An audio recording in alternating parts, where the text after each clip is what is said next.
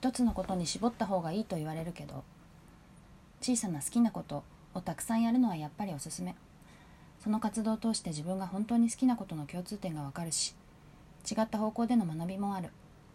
何より好きなことをしている自分が当たり前になるってことが大事なのだ。好きなことはしていいんだよ。おはようございますトッチーです。この番組は私が過去 SNS に140文字ぴったりで投稿した番組を振り返ってお送りしております。えっとまあ特にツイッターとかさなんかブログとかねいろいろ発信する時に何か一つに絞った方がいいと。まあその方が目立つしえっと、効果的だし分かりやすい。あとうん例えば Twitter とかでフォローしてもらう時に例えばダイエットばっかり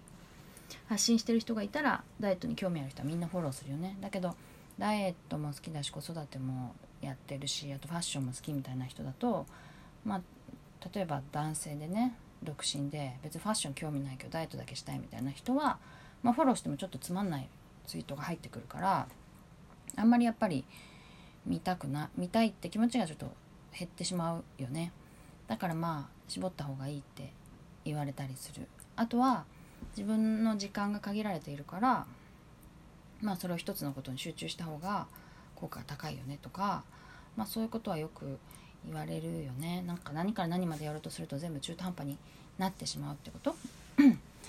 だけど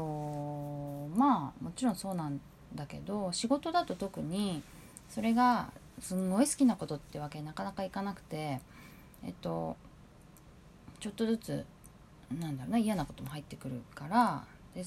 まあ頑張れば頑張るほど大変になってくるからなかなか難しいかなと思ってて。でまあ私は小さな好きなことをたくさんやった方がいいと思ってるんだけど、まあ、なんでかっていうと、えっと、好きなことをこまめにやってないと好きが分かんなくなっちゃうんだよね。っていうのがあって。でえっと中途半端になっちゃうかもしれないけど少しずつコツコツ毎週1回とか毎日10分とか30分とかそれぐらいちょっとずつやっていこうとしてもしやっていくとその中でもあ特にこれが好きなんだなっていうのが分かってくるんだよね。例えば絵を描くにしてもものを観察してなんかまず線を描いてでなんだろうね清書して色を塗ってデジタル処理してみたいにいろいろあるけどその中でも、うん、例えばね線をこう見たものの通り線を描くのが好きなのかでその中でも鉛筆が好きなのかペンが好きなのかなんか筆みたいなのが好きなのかっていろいろあると思うから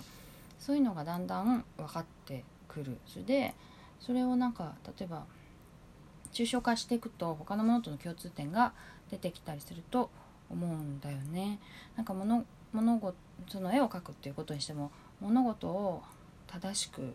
書き写すのが好きなのか自分のこう創造性を入れて書くのが好きなのかっていうと例えばそれは文章にももしかしたら当てはまるかもしれないし人と話す時にも当てはまるかもしれないからなんかそういう実際やっぱたくさんやってみることでしかも具体的にね具体的に本当にこう自分のまあ自分のこう時間を使ってっていうかなんか想像するだけじゃ多分全然できなくてあの具体的にやってそこの自分の気持ちとか感情のなんかこの振れ幅を見るみたいな感じでそれは多分すごく繊細なんだよね想像しただけじゃ分かんなくてやっぱり実際やってみて没頭してみて初めて分かると思うんだよね。でそういう細かいこととか学びとかが分かってであともう一ついいことはなんかその自分の好きなことを小さくいろいろやっていくと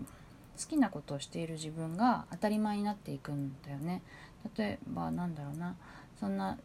まあよく言うのはさ読書好きの人いっぱいいるから自分は本好きだなんていうのはおこがましいわなんて言ってるとまあ本もそんなに読まなくなったとするじゃない？そうするとなんかもっと勉強しなきゃとか頑張んなきゃみたいな話になっていってそれだと好きなことをするより苦しいことをしている自分が当たり前になっていってなんか人生とは苦しく苦しくするものだみたいになっちゃう気がするんだよね。じゃなくてなんか漫画読んでて楽しいなとかこう本読んでて楽しいなとか別にいっぱい読めないけどそのなんか好きなことで過ごしている自分が当たり前になっていくと割と仕事も割と仕事好きなことでこう侵食されていくっていうかいい意味でね。だんだんこう増えていくなっていうのを私は経験上実感してるなっていう話でした、うん、もう一回読みたいと思います。2018年5月7日の今日の140文字。一つのことに絞った方がいいと言われるけど